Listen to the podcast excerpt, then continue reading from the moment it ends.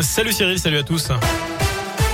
À la une de l'actu, 5 ans de prison, dont deux fermes. C'est ce à quoi a été condamné tout à l'heure un homme de 36 ans par le tribunal judiciaire de Rouen. Le 20 mai 2018, à Pouilly, sous Charlieu, il avait mortellement fauché un motard en le dépassant avec sa voiture.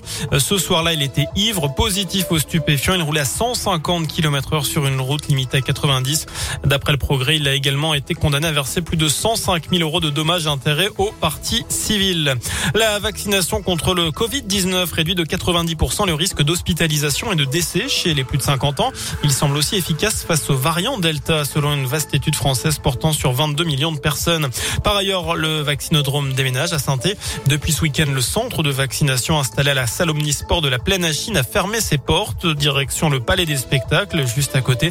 Cela va permettre d'adapter le nombre de vaccinations par jour. Le rythme a considérablement ralenti par rapport à cet été et la salle Omnisport doit aussi subir quelques travaux cet hiver.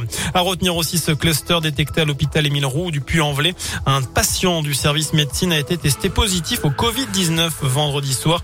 Derrière un dépistage a permis de détecter sept autres patients positifs, un cluster de non vaccinés selon le directeur d'établissement. Il a donc décidé de suspendre les visites mais aussi les admissions dans ce service. En bref, grosse frayeur toujours euh, à bien chez nous, mais cette fois-ci à Saint-Etienne. Deux enfants de 3 et 6 ans ont disparu hier après-midi dans le quartier de Terre-Noire alors qu'ils faisaient de la trottinette. La police et les pompiers ont été mobilisés pour les retrouver. Après plusieurs heures d'angoisse, les deux enfants ont été retrouvés sains et saufs à l'autre bout de la ville. Ils étaient dans le tram qui arrive à l'hôpital Nord. Dans le reste de l'actu dans la région, une femme condamnée pour avoir accusé à tort deux hommes pour tentative de viol. Cette habitante de Givors au sud de Lyon, âgée de 23 ans, écope de trois mois de prison avec sursis. À l'époque des faits, elle habitait en Orisère. Elle devra aussi verser 1500 et 2000 euros aux victimes pour préjudice moral.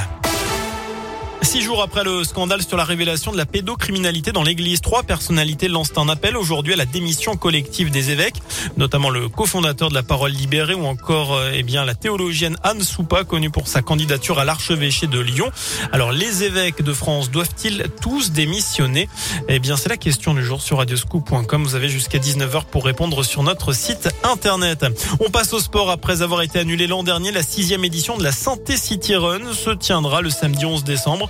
Le coup d'envoi des inscriptions est donné ce lundi. Attention, l'événement est limité à 3000 dossards au menu 6 ou 12 km.